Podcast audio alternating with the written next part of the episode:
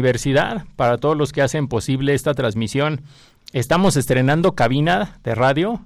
Todavía no tenemos ni la puerta ni una ventana, pero estamos estrenando cabina porque les dieron, eh, las remodelaron ahora en vacaciones y les agradecemos a todos. La verdad es que quedaron muy padres. Ya subiremos algunas fotos a nuestros, a nuestros medios. Buenos días a todos, Daniel Arandía, estamos emprendiendo el vuelo, una semana más, donde estamos esperando ya el cierre del NAFTA. Esperemos que esto nos lleve a buen término y como siempre estamos con una, en este caso una gran invitada que en este, nos hace el favor de vernos a compartir su conocimiento y experiencia. Nos enlazamos con nuestro querido corresponsal y amigo Carlos Cañas a Veracruz. Buenos días allá en el puerto. Buenos días, ¿qué tal Dani? Hola Beto, buenos días. Nayeli, eh, los saluda Carlos Cañas, amigos, desde el bello puerto de Veracruz, como cada martes, agradeciéndole su preferencia en sintonizarnos. El día de hoy me gustaría aprovechar un minutito los micrófonos para mandarle una, gran, gran felicitación a mi hijo Luis Carlos Cañas, porque hoy es tu cumpleaños. Felicidades, hijo, por tus 21 años. Y dicho lo anterior, regreso los micrófonos a la cabina. Sí, un abrazo a tu hijo, que se la pase súper. Ojalá que pueda darse una vuelta allá en Veracruz. Exacto, excelentes 21 años, porque no cualquiera cumple 21 y llega con vida y esplendor a esa gran edad. Muchas gracias, gracias. Felicidades, flaco. Y bueno, ahora sí, sin más preámbulos, le pasamos la palabra a Nayeli Yasmín Arias Santiago. Ella es socia del despacho Nara Sesmens. Buenos días, Nayeli. Qué gustazo que estés con nosotros. Hola, Alberto, Daniel, Carlos. Muchas gracias por la invitación. Es un gusto estar aquí con ustedes para su audiencia. Oye, y la verdad es que ya nos habían comentado nuestros radioescuchas sobre el tema. Y hablar de lavado de dinero o de prevención de lavado de dinero creo que es algo que cada vez está más vigente y hay que tener mucho, mucho cuidado y mucho enfoque en eso. Y tomando en cuenta que nuestros radioescuchas, algunos son estudiantes, y que tal vez no entienden o nunca han tenido un acercamiento con este tema, yo sugeriría que empezáramos de lo básico. ¿Por qué no nos platicas, Nayeli, qué es el lavado de, el lavado de dinero? Muchas gracias, Alberto. Pues el lavado de dinero, eh, permíteme em, primero precisar que no es nada más eh, el narcotráfico, ¿no? Como muchas veces pensamos. El lavado de dinero tiene muchos conceptos por muchos especialistas, organismos internacionales, autoridades nacionales, pero como bien dices, regresemos a lo básico y, démonos cuenta, o, me gustaría que nos diéramos cuenta que todos somos parte, todos pudiéramos ser parte de este, de este delito o de esta, de la prevención de este delito, ¿no? El lavado de dinero es eh, es un, es un delito que en México está tipificado en el Código Penal Federal eh, como las operaciones con recursos de procedencia ilícita. Entonces, primero me gustaría precisar que todo el lavado de dinero tiene un delito precedente.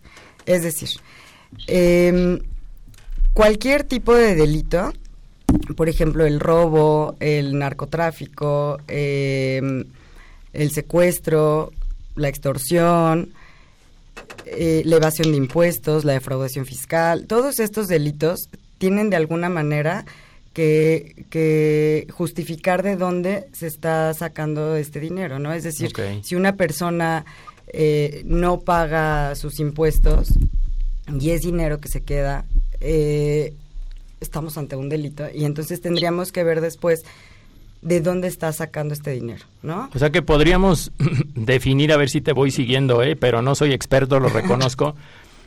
Cualquier actividad que represente un delito y que al delincuente le permita obtener dinero y después con ese dinero querer utilizarlo en la economía formal o quererlo utilizar a través del sector bancario, el sector financiero, ahí es donde estaríamos llegando a que se está intentando introducir ese dinero y de esta manera se da el lavado de dinero? ¿Es más o menos por ahí o ya me, ya me perdí en el camino? No, no, no, sí, eso sí, sí, eso sí, estás en lo correcto. Eh, en el momento en el que se, se obtiene este dinero y se quiere integrar al sistema financiero a través de alguna de sus de sus entidades, ya sea una casa de bolsa, casa de cambio, centro cambiario, un banco, un transmisor de dinero, o sea, cada que este dinero entra a cualquiera de estas entidades, estaríamos ante, ante una primera etapa del, del todo el proceso de lavado de dinero, ¿no? También tenemos que entender que el, el, lavado de dinero es un proceso, o sea, no será nada más eh, al recibir el dinero de un delito. Ok. Sino de dónde previno, ¿no? Ese dinero. Exacto. es importante. exacto, porque justamente el dinero no, no es sucio o limpio o no es malo ni bueno, ¿no? O sea, yo me encuentro un billete de mil pesos en la calle y no corre de igual que miedo, ¿no? o sea, el, el, el dinero en sí no, no es malo. Por el contrario, entre más flujo de capital hay en un país, estamos hablando de una mejor economía. Es correcto. Pero eh, aquí tendríamos que analizar de dónde viene ese dinero, ¿no? Que, que justamente el dinero en efectivo pues tiene este... Eh, esta dificultad para poder concatenar de dónde proviene este. Entonces, este podemos decir, por ejemplo, cuando una persona, cuando vas a pagar algo, dicen, por favor, solo en efectivo, ¿está mal? no, no es que esté mal, no es que esté mal. No es correcto, eh, Tampoco es que no sea correcto, ¿no? Bueno. Eh, sí, no, no es que esté mal o que esté bien, simplemente es, es eh, el dinero es un medio de, de, pago. ¿no? Hoy podemos comprar casi cualquier cosa con el dinero pero mm, no podríamos saber con exactitud de dónde viene ese dinero en efectivo. Entonces, al momento, por ejemplo, de hacerlo con una tarjeta bancaria o, de hacerlo con otros medios en donde sí podemos eh, eh, identificar de dónde proviene ese dinero, es mucho más fácil saber de dónde viene, de quién viene, a dónde llega, ¿no? Claro. Esto no será como también medio cultural, o sea, en cuanto a desarrollo, o sea, estamos las economías emergentes, México, en este caso Turquía, Argentina, eh, no, no nos podemos comparar aún con Estados Unidos en el sentido de que aquí ya te dicen, te pago por fuera porque yo sé que mi patrón está evadiendo impuestos y por lo tanto, pues mi dinero puede estar un poquito sucio, ¿no? Y yo luego ya lo uso en otras cosas y te dicen, no, yo no uso tarjetas de crédito, híjole, y es donde ella se empieza, es una cadenita, pero también puede ser cultural. Sí, claro, y es una problemática a nivel de, sociedad y justamente por esto, porque no nos sentimos parte de estos de estos delitos, ¿no? O sea, el lavado de dinero lo vemos como un delito muy grande, ¿no? Como, como algo muy ajeno también, ¿no? Como algo muy ajeno, las grandes, exacto, las grandes cantidades, ¿no? Pero yo creo que sí tenemos que sentarnos un poco a ver en qué, en qué estamos siendo parte de, este delito, ¿no? Por ejemplo, eh, yo te diría eh, que levante la mano quien no ha comprado un disco pirata. Claro. ¿No? Entonces, desde ahí estamos contribuyendo a, a que se dé ese delito, ¿no? ¿Por qué? Porque la piratería es un delito ¿de dónde proviene este este dinero que están sacando estas personas para claro, de, esa informalidad. Pues, Exacto, pero, pero pero también ahí me gustaría hacer una precisión ahorita que dices la palabra de la informalidad o formalidad, porque no es lo mismo el lavado de dinero que la economía informal. Es decir, eh, el lavado de dinero eh, sí y inicia con el recurso que se obtiene de, de alguno de estos otros delitos, pero entra al sistema financiero eh, si yo voy y le envío dinero a mi mamá a través de un transmisor de dinero, em, ya estoy integrando este dinero al sistema financiero mexicano. Estamos hablando, a ver, la pregunta es un poco eh, polémica. Sí, sí, sí. Las personas que mandan remesas de Estados Unidos a México por Western Union o la que sea, ¿están formalizando ya esa, esa, esa transferencia de dinero, o sea, esa, ese dinero?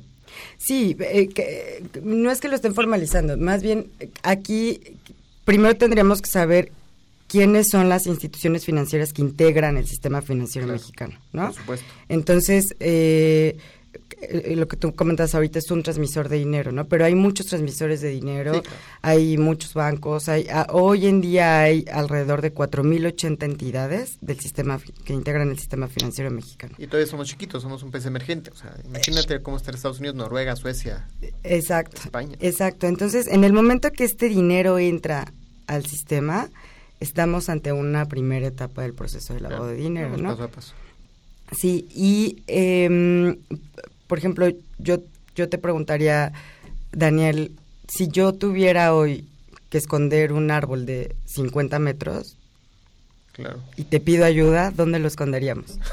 Híjole, no. Com- complicado, ¿no? Porque está muy grande, el, el espacio eh, dificulta la tarea. Pero- Te llevo atrás de, del World Trade Center. Yo diría a lo mejor hay que partirlo en pedacitos, ¿no? Y hacerlo madera y Pero- es más fácil. No, bueno, así sí es más fácil, pero si tuviéramos que esconder el árbol como Sí, tal no, de 50 es- metros, no, pues es- o sea, a lo mejor tendremos que ir a un bosque, ¿no? Para que nadie Claro. se dé cuenta que ahí está. Con el, Sí. con el dinero es exactamente lo De mismo. acuerdo. ¿Dónde escondemos el dinero que proviene de alguna de estas actividades? ¿Dónde hay más dinero, no? Para que no se, para que, para que se Está pierda eso. difícil el rastreo. ¿no? Entonces, ¿dónde es donde hay más dinero? En el sistema financiero mexicano. Por eso es que se busca eh, colocarlo dentro del sistema financiero mexicano. Claro, porque se pierda, ¿no? Se Exacto, camufle. exacto. Entonces, eh, ya una vez que está adentro, eh, se intenta hacer que el dinero camine. Es decir, el ejemplo que ponías hace rato, ¿no? Las remesas. Llega eh, el dinero, eh, yo lo saco y se lo mando a lo mejor a mi mamá que está en Guadalajara, ella lo saca y se lo manda a mi hermano que está en Monterrey, mi hermano lo saca y finalmente me lo, me lo vuelve a entregar. Ah, Recordemos que el lavado de dinero es un proceso circular, tiene que regresar a quien está intentando lavarlo, ¿no? Y nunca vamos a meter a lavar un millón de dólares y sacar limpios un millón de dólares, ¿no? O sea, obviamente se va a perder en el tracto eh, cierta cantidad. Pero ya una vez que regresa a mí y que entonces eh, ahora sí yo ya puedo disponer de él, es decir, ya puedo eh, comprar casas, coches, viajes, eh, joyas. ¿Y por qué sí no lo puedo hacer desde que me llega? Digo, sea, e- es, verdad, o sea, no lo hacen porque se porque ya saben que la ley les puede caer no quieren ser llamativos, ¿no? Es como no puedes meter alcohol al estadio, entonces si yo voy con una con una botellota, pues me van a se van a dar cuenta, pero si lo meto en bote- botellitas de shampoo o en algo así, Claro, es, es, es diferente. Eh, si yo si el dinero me llega y me lo gasto, cuando me pregunten de dónde ¿Cómo? proviene, ¿no? Claro. Voy a tener menos justificaciones que si yo ya lo hice caminar y entonces ahora sí puedo decir, bueno, lo mando a mi hermano de Monterrey y mi hermano, oye, tú, no, pues a mí mi mamá y entonces ya hay una justificación de dónde está proveniendo ese dinero. Por eso es que regularmente se intenta que el dinero camine a través de este sistema financiero antes de poder ser utilizado. Oye, Carlos, ¿quieres hacer alguna pregunta? Sí, sí, muchas gracias, Beto. Buenos días, Nayeli. Soy Carlos Cañas y Carlos, fíjate ahorita que nos estás comentando acerca de, del procedimiento que utiliza normalmente, pues, eh, las redes que se dedican a eso del, del blanqueo de capitales y que lo conocemos comúnmente como lavado de dinero, eh, pues, pues sí, eh, hoy día todo, todo aquel dinero que proviene de, eh, actividades delictivas y que lo, lo tratan de bancarizar para, para después ingresarlo a los sistemas financieros y utilizarlo como si fuera un, un dinero eh, legalmente obtenido, eh, pues sí, es el, es el proceso comúnmente conocido como lavado de dinero. Yo, te, yo te quisiera comentar, ya que nos has platicado acerca de, este proceso, eh, si nos pudieras compartir con el público cómo, podemos prevenir que se, realice esta actividad.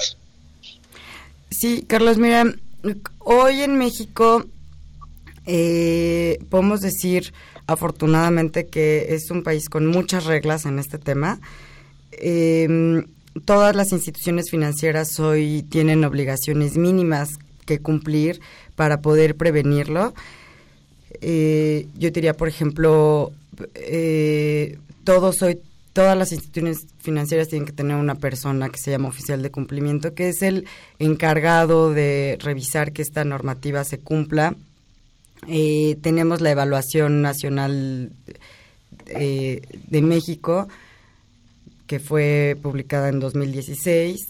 Eh, hoy tenemos un informe de, de, del Grupo de Acción Financiera Internacional, que es un organismo internacional del que México es parte, eh, que vino a hacernos una evaluación y el informe se publicó a inicios de este año, eh, en donde nos dan áreas de oportunidad, en donde nos reconocen muchas cosas como país, Eh, una de estas también es, por ejemplo, la certificación en esta materia. Somos el único país que tiene una certificación emitida por una autoridad eh, para, para poder prevenir estos delitos, el saber cómo, ¿no? Y, y siguiendo un poco con, con, con, con, el hilo que traíamos, eh, ya una vez que nos sentimos parte para de, de, de, que pudiéramos ser parte de este delito, también debemos de sentirnos parte de poder prevenirlo, ¿no?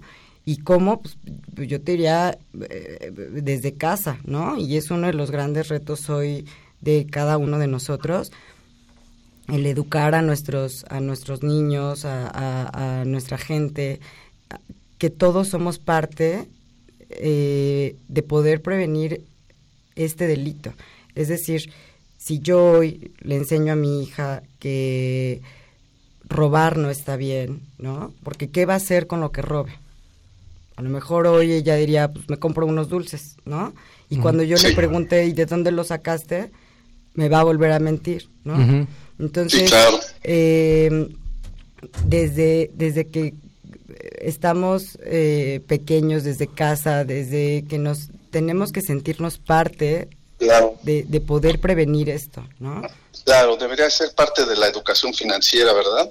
Claro, claro, es parte de la educación financiera eh, y hoy ya también hay muchas muchos lugares que, que tienen actividades para muchos niños que en la medida en la que nosotros les vayamos enseñando a los que vienen atrás de nosotros este claro, oye Nayeli, eh, como, como simple mortal que, que habito en este país, que cierto es muy bonito, eh, pues nosotros vemos que cada año, durante los últimos 10, 15 años, se ha venido endureciendo el músculo gubernamental en, lo, en el cuidado de, de, las transferencias, del uso de, del dinero, eh, se ha venido limitando el uso de efectivo, se ha venido incentivando la facturación por medio de las autoridades hacendarias y todo esto es un, un ejercicio en pro de la, de la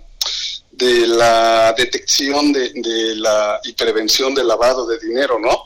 Porque mediante la facturación, pues incentivas a que la gente utilice sus tarjetas de crédito, sus cuentas, sus chequeras y, y vas y vas limitando la economía a la formal que se encuentra inmersa en el sistema financiero, ¿no? Carlos, vamos a ir a un corte. Eh, sí. Estamos y continuamos después con tu pregunta para que nuestra querida invitada nos pueda ahondar más en esto. Somos halcones, muchas gracias. Somos Halcones Financieros 1670 AM, Halcones Fin en Twitter, Halcones Financieros en Facebook. Regresamos. El tiempo es oro. Regresaremos con más conocimiento bancario aquí en tu programa Halcones Financieros. En el México prehispánico existía un asentamiento llamado Tenanitla cerca de Coyoacán y Chimalistá. Los monjes carmelitas quedaron fascinados por la belleza del lugar y los árboles frutales que crecían a las orillas del río Magdalena, por lo que establecieron ahí uno de los conventos más importantes de la Nueva España en el siglo XVII. Y este fue el momento donde se fundó el pueblo de San Ángel. El casco principal de este convento es hoy un museo. El 5 de agosto del 2010 se publicó en la Gaceta Oficial del Gobierno del Distrito Federal el decreto en el que se declara a este conjunto urbano arquitectónico del antiguo pueblo de San Ángel como patrimonio cultural tangible e intangible de la Ciudad de México. Cabe decir que San Ángel, San Angelín, Tlacopac y Chimalistac cuentan con 80 monumentos históricos donde perduran tradiciones como la Feria de las Flores, el Altar de Dolores, el Jueves de Amapolas, las fiestas de la Virgen del Carmen, además de leyendas, oficios y mercados de artesanías. Cuando hablamos de entrevistas en vivo, casos de éxito, análisis de canciones y música pop, Radio Nahuac te recomienda ampliamente escuchar Destino Capital. Un programa que vitalizará todos tus sentidos todos los martes de 7 a 8 de la noche. Radio Nahuac, 1670 AM. Amplía tus sentidos.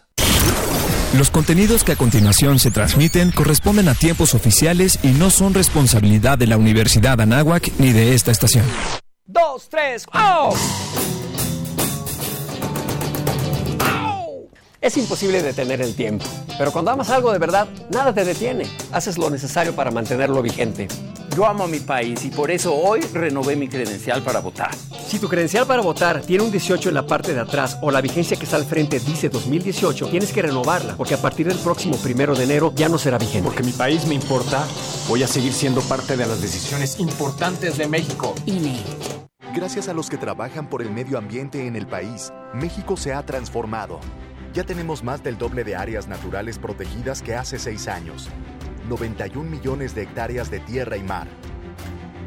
Trabajamos para salvar la vaquita marina y proteger la mariposa monarca y el águila real. Creamos la Gendarmería Ambiental y fortalecimos las brigadas de incendios forestales. Unidos haremos que lo bueno siga contando. Gobierno de la República. Los halcones financieros están aterrizando aquí en Radio Anáhuac 1670 AM. Amplía tus sentidos. Buenos días a todos. Estamos nuevamente aquí en los Halcones Financieros. Ya estamos a casi la mitad del vuelo. Mi querido Carlos Cañas desde Veracruz, eh, ¿podrías para nuestra audiencia eh, volvernos a volverle a preguntar a nuestra querida invitada y poner y volver a tener el contexto de tu super pregunta? Bueno, bueno, Carlos. Bueno, bueno, uno, dos, tres, probando. Sí, aquí estoy. Sí, ¿Le, aquí le estoy. podrías formular otra vez la pregunta, Nayeli, sí, sí, porfa? lo, eh, Nayeli, buenos días otra vez. Ya, se te Eh, olvi- ya se te olvidó que preguntaste, Carlos. ¿Qué No, no, No, no, no. Yo sí, yo sí me acuerdo, con- yo sí me acuerdo. Con los enlaces. No, lo, lo que le preguntaban a Nayeli era acerca de, de, de la regulación que hoy existe y que la cómo, cómo el gobierno, el músculo del gobierno incentiva incentiva que, que mediante la facturación el uso la limitación del uso de efectivo se vaya previniendo o detectando el blanqueo de capitales.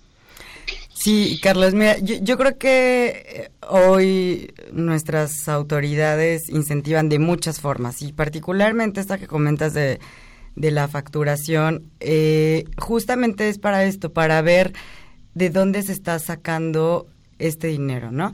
Por ejemplo, si yo estoy ganando 10x y de repente estoy gastando 11x, ¿no? Porque yo estoy declarando que gano 10 y de repente estoy gastando 11x, pues es como, ¿y de dónde salió ese uno más? ya no, te cuadran las matemáticas. Ya no, ya no Ajá. cuadra, ¿no? Entonces, ¿de dónde salió ese uno más? Entonces, recordemos, eh, Carlos, que aquí eh, lo importante es no pensar como los buenos. Bueno, sí, pero, eh, por ejemplo, yo, yo, y lanzaría esta pregunta al aire, ¿no? ¿Quiénes de nosotros sabemos lavar dinero? No, pues. Pues nunca lo hemos intentado, empezando por ahí. No, no nos ha pasado por la cabeza. No nos ha pasado, pero, Seguramente a la primera nos cachan. pero seguramente hay gente que no que lo hace sin saber que está lavando dinero.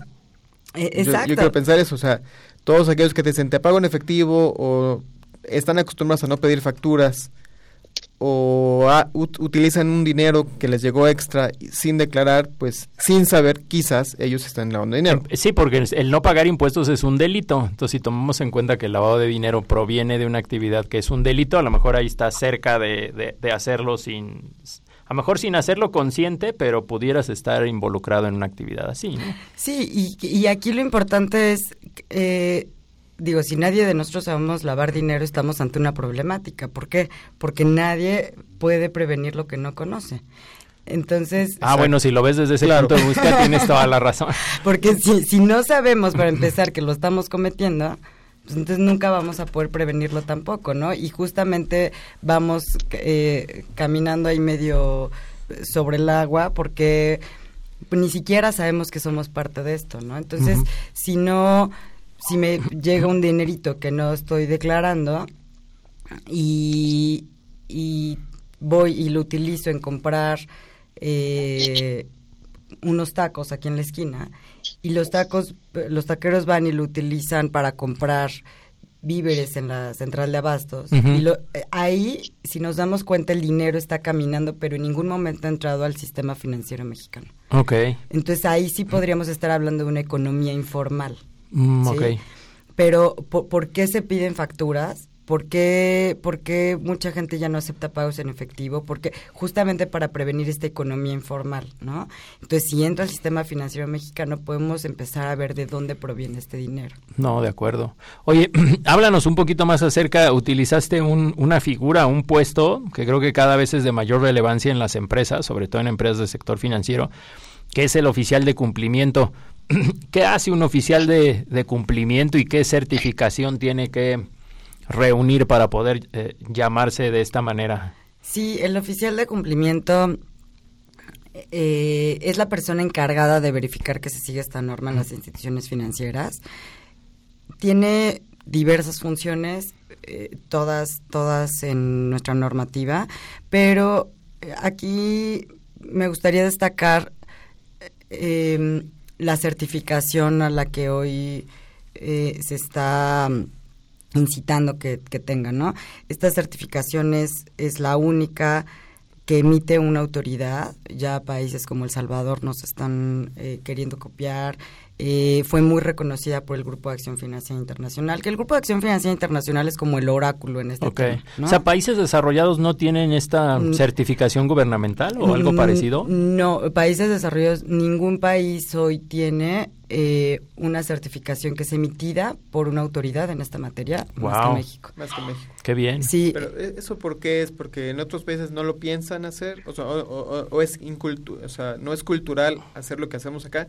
Y aquí la necesidad de venir de un país de extrema pobreza y con tantos desafíos para poderte hacer de un crédito o de dinero te hace ser informal. ¿Qué, ¿Por qué solamente México será el que tiene eso? Aquí fue un tema eh, eh, en el que no se le daba la importancia al oficial de cumplimiento como realmente lo, lo tiene, ¿no?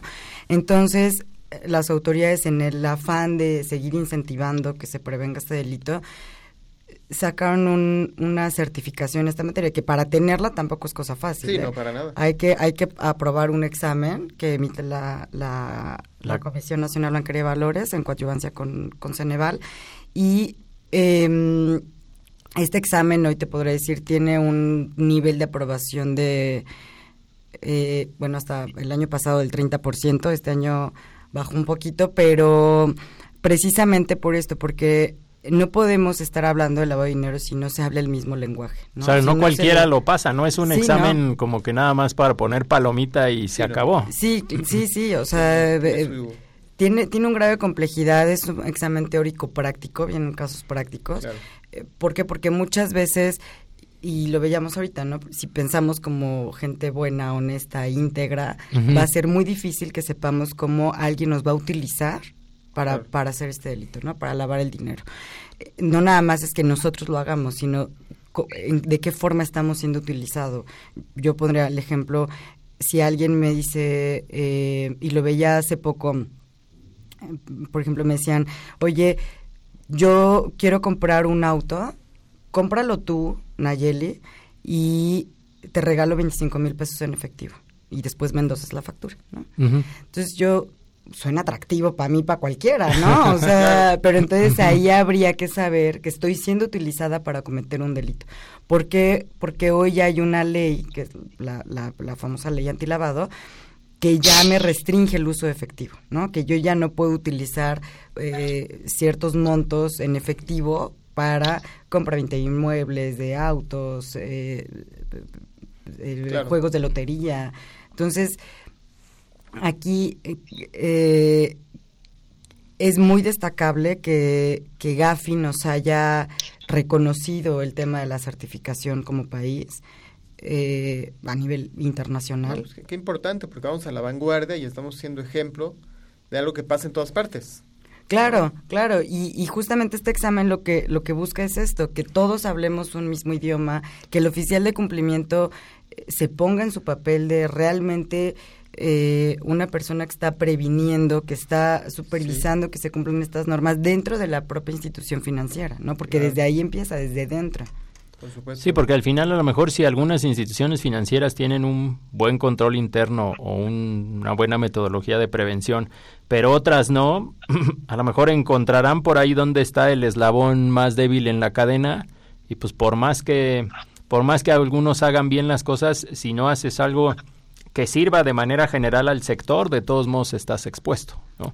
Claro, claro, y, y, y el oficial de cumplimiento tiene que trabajar eh, con mucha gente, evidentemente, eh, como todos, eh, es un trabajo en equipo, pero también incluso con, con los auditores externos, ¿no? Que también este examen va dirigido a ellos, a los oficiales de cumplimiento, a los auditores externos y a cualquier profesional que, que, quiera certificarse en esta materia. El lavado de dinero no trae una carrera o una profesión en específico, ¿no?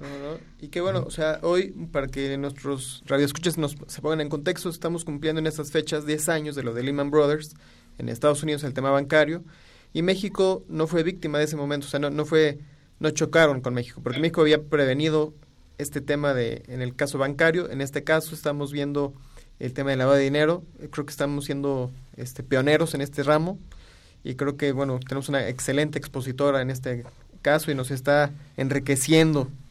Y qué bueno que México, qué orgullo que estemos a la vanguardia, ¿no? Sí, por supuesto. También fuimos eh, felicitados por el, por el presidente de, de Gafi, el anterior presidente de Gafi, eh, justamente también por ser el primer país con regulación en tema de tecnología financiera, ¿no? Ok. Oye, Nayeli, ya que hablabas de temas de auditoría, entiendo que ya no solamente las instituciones financieras tienen que tener un responsable para cuidar estos temas y prevenirlos, como es el oficial de cumplimiento, también tienen que eh, ser sujetos cada año a una auditoría externa en este tema, ¿es correcto? Sí, es correcto. Eh, es parte de las obligaciones mínimas que tienen que tener todas las instituciones financieras. Eh, tienen que enviar un informe editorial los primeros 60 días naturales del año a, a las autoridades para que éste las revise. Los revise. ¿Por qué? Porque también para las autoridades eh, se vuelve muy complejo la supervisión in situ, es decir, ir físicamente a cada institución financiera. Estar yendo a 4.000, ¿no? Más de 4.000, como mencionabas, muy complicado. 80 entidades, ¿no? Entonces, para ellos es sumamente importante el informe de auditoría porque son los ojos de, la, de las autoridades, son los ojos para ver eh, no para sancionar, ah, si bien tienen las facultades, ¿no? Su objetivo no es sancionar y ver en qué están mal, ¿no? Sino poder prevenir y poder ayudar a esta mejora. E, esto es un trabajo en conjunto de las instituciones con las autoridades, con, con todos nosotros que somos parte de esta sociedad. Y eso les gusta, las, o sea, cuando llegas a una institución, eh, ¿cómo es la reacción? O sea, ¿te tratan bien? Cuando la bancaria llega, no, bueno, les encanta, ¿qué te puedo decir? Los reciben con bombos, ¿no? ¿Tú qué opinas, Carlos, allá en Veracruz? ¿Te gusta cuando la bancaria te, visita? No, pues son bien recibidos, siempre, siempre la orden de visita eh, llega, es bien recibida con mucho, mucho ánimo. Con mucha alegría. Sí, mucho ánimo. Eh, Oye, aprovechando, aprovechando eso de, de, las visitas, también, también como complemento, me gustaría comentar que, que últimamente las, los reguladores del sistema bancario eh, también, también se han, han endurecido, ¿no? Como usted, ¿Qué opinas, Nayeli? Si, se han endurecido en exceso o no la, implementación de sistemas que ayuden a la prevención y detección de, este lavado, porque pues, precisamente en aras de, la prevención eh, como que a veces los que estamos en el medio financiero eh, sentimos que las autoridades como que se exceden en la implementación de sistemas. Sí, Carlos, yo, yo creo que más que endurecerse es justamente esta prevención de la que hemos venido hablando, ¿no? Em, eh, y, y, y perdóname que sea reiterativa en este tema, pero nosotros pensando en que somos personas íntegras, honestas, eh, a lo mejor nos puede parecer un sistema muy rígido, pero pensemos en alguien corrupto, pensemos en alguien que ha secuestrado, que extorsiona, eh, que se dedica a la trata de personas. Para ellos es también cada vez más difícil seguir ejerciendo estas actividades, ¿no? Entonces, eh, y ahora sí, como dice el dicho, por, por justos pagamos pecadores pecadores ajá, eh, y, lamentablemente sí es así pero si no nos si no nos ponemos em, en este régimen con una sociedad en la que no haya lugar a actos de corrupción que no haya lugar a actos de violencia de va a ser muy difícil no que, que podamos prevenir estos que podamos prevenir estos estos delitos y justamente eh, incluso ya las autoridades si esto nos parece duro pues agarrémonos, ¿eh? porque la verdad es que van a seguir metiendo cosas, van a seguir imponiendo normativa.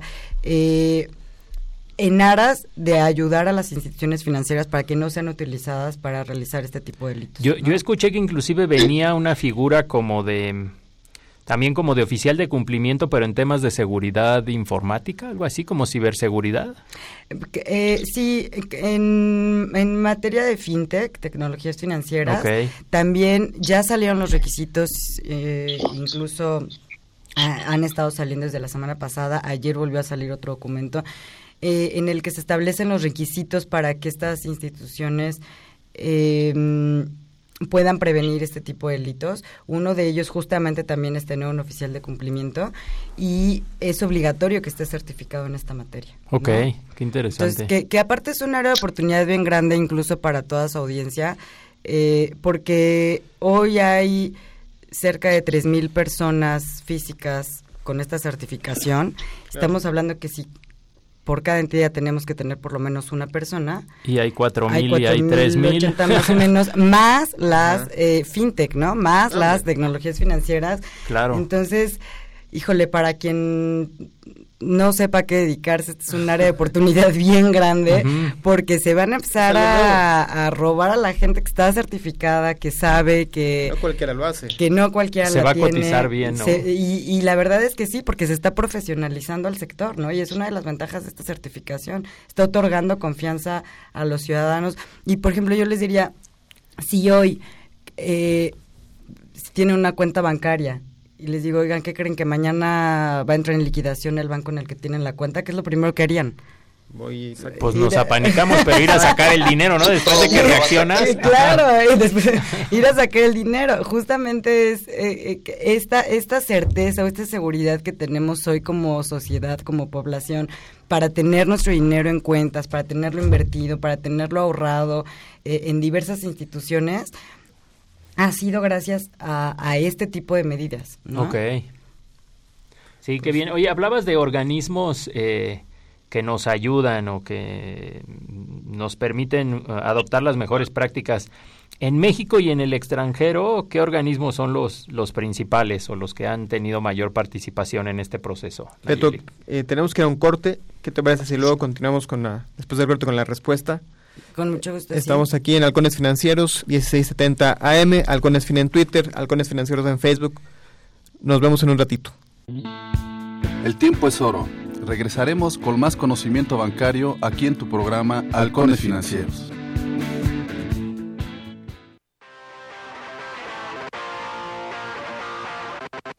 Toda pregunta tiene una respuesta. Cualquier situación en el aula, por difícil que sea, conlleva la posibilidad de superarla. El Centro de Formación y Actualización Docente, CEFAD, ofrece a los profesores y personal de la Universidad Anáhuac, México, asesoría personalizada y confidencial sobre temas didácticos y psicopedagógicos. Acércate al CEFAD 5627-0210, extensión 8641. Universidad Anáhuac, formando líderes de acción positiva.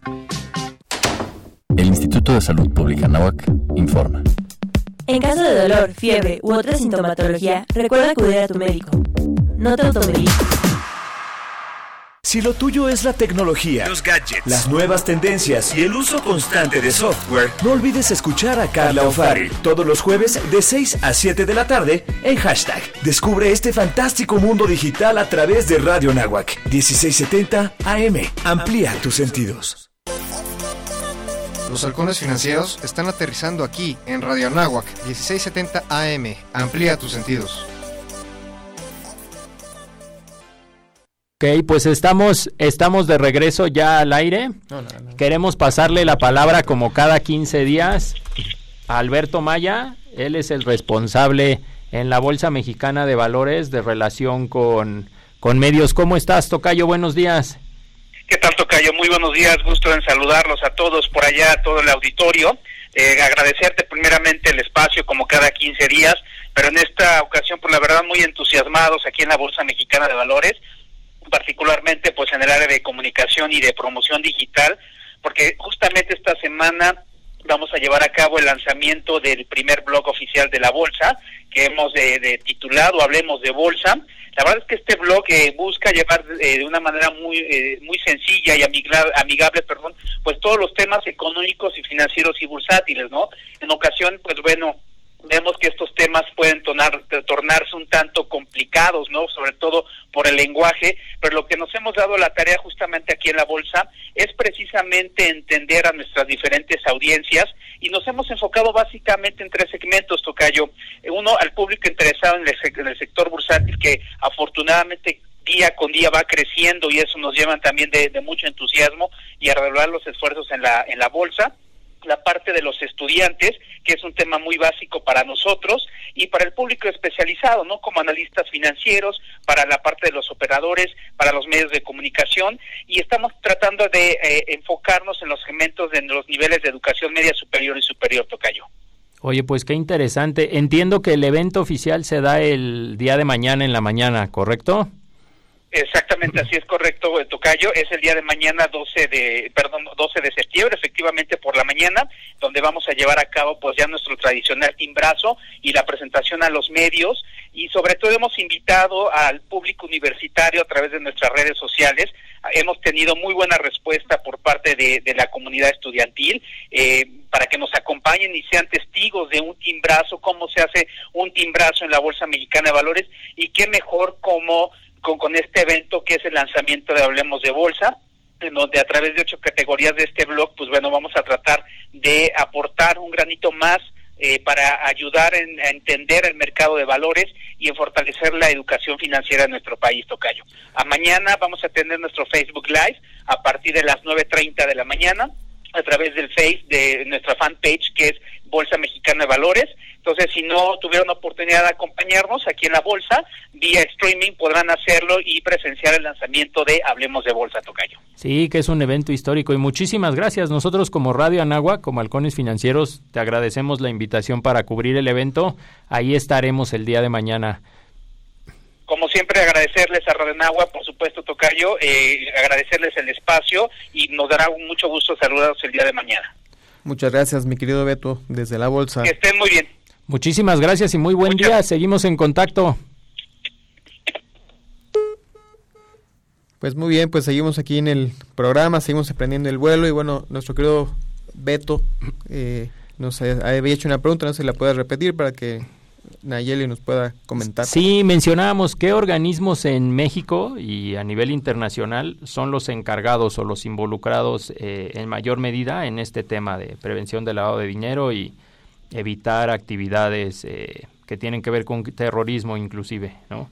Sí, eh, México es parte de, mm, de muchos convenios. Eh, es miembro eh, con muchos, trabaja de la mano con muchos organismos internacionales, particularmente con Gafi, que como yo, ya lo mencionamos, es como el, oráculo en este tema, ¿no? El Grupo de Acción Financiera Internacional, que establece estándares y recomendaciones para los países, que hoy tiene alrededor de 188 países más o menos. Mm. Eh, Basilea, que se enfoca a, a la banca central, establece eh, estándares o recomendaciones para, para todos los bancos centrales. Sí, en Basilea 3, si no me equivoco, ¿no? Sí, que publican ciertas recomendaciones en temas de, de riesgo, ¿no? De, mejores prácticas bancarias y financieras. Exacto. Em, Banco Mundial, Fondo Monetario Internacional, Wolfsberg, eh, Egmont, o sea, hay muchos organismos hoy de los que México es parte eh, en esta materia y, y todos eh, suman, todos suman esfuerzos, no es que uno sea más importante que otro, simplemente van de la mano para, para consolidar una mejor economía en un, en un país. Ok, ¿y en México sería la, la Secretaría de Hacienda y Crédito Público a través de la Comisión Nacional Bancaria y de Valores o hay más organismos involucrados en el tema? No, yo, creo que todo, hay muchos organismos involucrados. La Secretaría de Hacienda y Crédito Público a través de la Comisión Nacional Bancaria y Valores, de la Unidad de Inteligencia Financiera, de la CONSAR, de, hay muchas del SAT, ¿no? El SAT que supervisa las actividades vulnerables. Eh, hay muchas eh, autoridades eh, metidas en el tema. PGR, hoy, por ejemplo, em, que, eh, los juzgados, eh, los ministerios públicos, todos me parece que están metidos en, en este tema y todo siempre con el afán de, de, poder prevenir estos delitos, ¿no? Y como bien decías, no nada más del lavado de dinero, sino del financiamiento al terrorismo. Sí, qué interesante. Oye, y ahora sí te podemos hacer la pregunta eh, que muchos de nuestros radioescuchas estaban esperando. ¿Cómo es que te dedicas a este tema o cómo es que surge Nara Assessments? Platícanos, Nayeli. Bueno, yo eh, eh, fui directora de prevención del lavado y financiamiento del terrorismo en la Comisión Nacional Bancaria de Valores. Eh, previamente ya tenía experiencia en otras, en la administración pública en otras entidades y ha sido un proceso, una eh, aventura me he llenado de mucha eh, experiencia, satisfacciones, aprendizajes.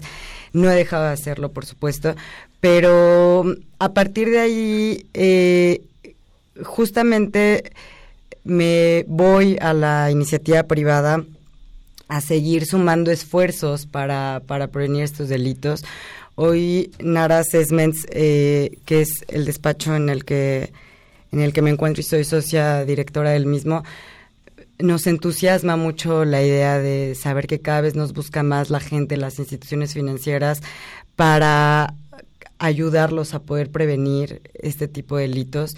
Eh, y no nada más por la confianza, uh -huh. por, por, la, por la que, que nos depositan, por la experiencia, por los por el conocimiento técnico, claro, sino también por la integridad de cada uno de los que somos parte de NAR Assessments, eh, porque también se busca mucho eso, ¿no? El, la integridad ya hoy de las personas, el, el, valor reputacional que se le puede dar a una a una empresa. Eh, y como decía, todos somos parte de, de, de, este delito, ¿no?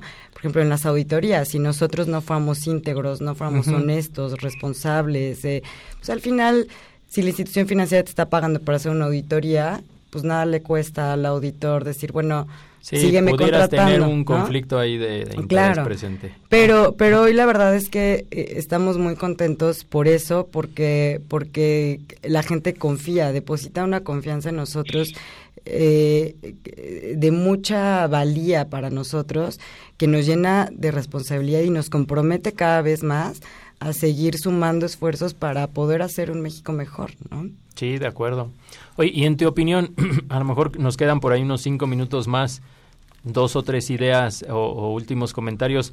¿Cuál crees que pudieran ser los principales retos hacia el futuro en esta materia? ¿O qué ves que por ahí queda pendiente como, como temas o como oportunidades?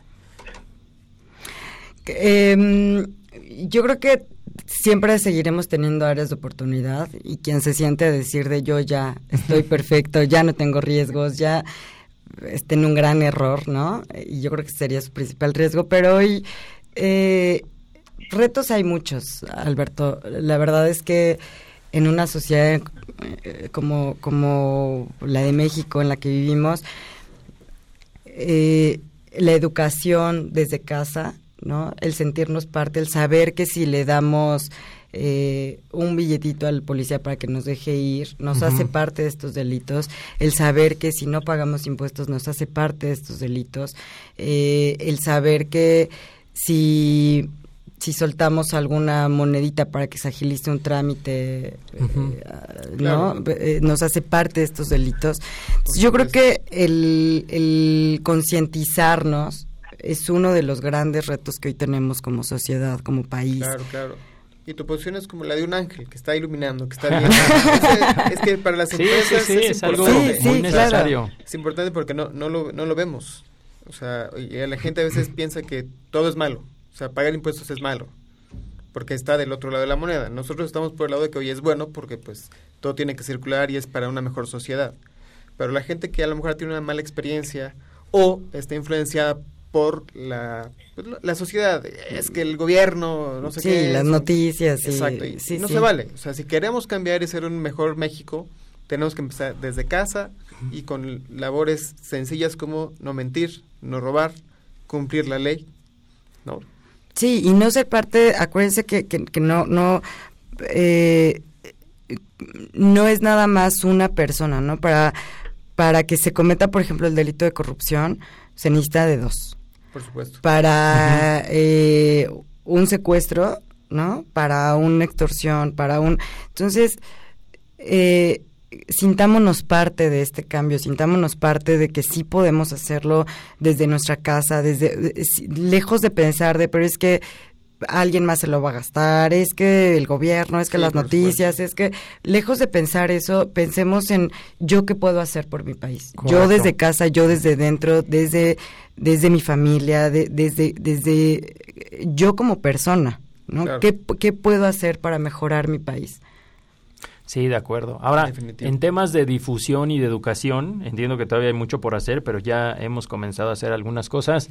Por ejemplo, el primer congreso, entiendo que fue el primero, ¿no? El primer congreso de prevención del lavado de dinero que acaba de organizar Thomson Reuters y le queremos agradecer el habernos invitado como Radio Anáhuac, Halcones Financieros, a cubrirlo. Hace más o menos una semana en la cual tú fuiste conferencista, tú fuiste moderadora de un panel. ¿Tú crees que debería de haber más más congresos deberíamos de hacer a lo mejor dentro de la Semana de Educación Financiera, incluir estos temas de prevención del lavado de dinero? ¿Qué podríamos hacer a lo mejor como sociedad o aportar un poquito nuestro granito de arena en este punto? Sí, claro, sin duda. Eh, eh, el hecho de que se de, que haya congresos, de que haya conferencias, de que haya pláticas, de eh, ayuda muchísimo a la prevención de este tipo de delitos. Y si me permites, yo sugeriría incluso que se organicen, por ejemplo, eh, charlas, eh, conferencias que, que lleguen a, a, mucha gente, ¿no? Que, que lleguen a toda la sociedad, que sepamos qué son estos delitos, cómo se pueden prevenir, que nos sintamos parte de ello. ¿No? En la medida en la que nos sintamos parte de ello podemos sumar esfuerzos para, para poder prevenirlos yo, por ejemplo, si a mí me preguntas, yo te diría ahorita aquí en el estacionamiento de, de la universidad vamos a organizar una plática de media hora, ¿no? Eh, no sé, o sea, cosas que estén al alcance de todos, ¿no? Eh, afortunadamente y también agradezco a Thompson haberme invitado a ese a ese congreso cada vez hay más eh, personas, más, eh, más asociaciones que están formando este tipo de congresos. Lo aplaudo y no, y no solamente lo aplaudo, eh, invito a la gente a que se hagan, ¿no? Porque hoy es muy fácil sentarnos en una comida familiar y decir, ya, ese restaurante tiene mucho tiempo sin gente, seguro está lavando, ¿no? Y acá seguro está lavando, y las noticias seguro está lavando, o sea, y, y entender el lavado de dinero, eh, no como algo lejano, sino como algo que podemos vivir y que eh, incluso a lo mejor démonos cuenta que a veces hemos sido parte de este delito. Eso es lo que va a hacer cambiar nuestra perspectiva, nuestra forma de ver las cosas y, la educación que vamos a, a, impartir a los que vienen atrás de nosotros. Sí, de acuerdo. Muchas veces hablamos de estos temas y a lo mejor solo los conocemos de manera superficial, ¿no? Ahora, ¿dónde te pueden contactar, Nayeli? ¿Tienen página de internet, redes sociales? Sí, eh, nuestra página de internet es www.naraassessments, con doble S cada una, punto com. Em, que por cierto, ahí están nuestros teléfonos, nuestra dirección, que hoy estamos buscando más gente que sea parte de nuestro equipo, si a alguien ah, le, le, interesa. Eh, y mi Twitter es arroba nariasanti y em, nuestros teléfonos son 52 95 16 24. Tenemos oficinas en Chihuahua y en la Ciudad de México. Ahí nos pueden contactar. Oye, qué bien. Pues alguna última idea, algo que crees que tal vez por ahí se nos haya pasado tocar en esta entrevista. Digo, este es un tema que da para muchos programas y podemos hablar con mucho detalle y aquí estamos poniendo nuestro granito de arena para que como, eh, como quienes buscan difundir la cultura bancaria y financiera en nuestro país podamos interesarnos y conocer un poquito más, ¿no? Pero tú crees que vale la pena dejar una última idea al auditorio? Sí, yo insisto en mi comentario de nadie puede prevenir lo que no conoce. Eh, nos los invito eh, a ser parte de esta transformación para un mejor México. Perfecto. Por supuesto, claro que sí y gracias por compartirnos tu luz, por habernos eh, guiado y sobre todo a los que nos escuchan, estudiantes y todo. Estamos educando, estamos formando líderes de acción positiva para el día de mañana. Carlos, desde Veracruz, algo que nos quieras decir al final.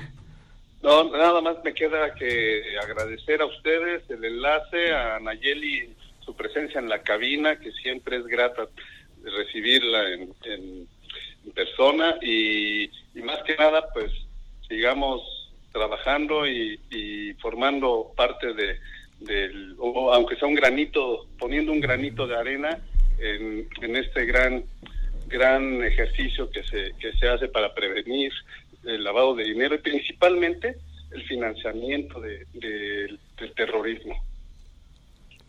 Perfecto, pues el, el, el, día de hoy nos, nos ganó el tiempo, pero tenemos contenido de otros dos eventos que cubrimos. Uno que cubrió Dani, The Economist, que es un Así evento es. anual. Economist Summit estuvo increíble, fue una gran experiencia y creo que podemos posteriormente charlar. Sí, la próxima semana y también nuestros amigos de la SOFOM, el doceavo congreso anual de esa asociación de sociedades financieras de objeto múltiple. Pero bueno, nos despedimos. Esto fue Halcones Financieros. Síganos en Facebook, Halcones Financieros, en Twitter, Halcones Fin. Y hasta el próximo martes. Muchas gracias. El vuelo terminó por hoy. Halcones Financieros es una producción de la Asociación de Egresados de la Maestría Internacional en Banca y Mercados Financieros. Atrapa el conocimiento bancario aquí, en Radio Anáhuac, 1670 AM. Amplía tus sentidos.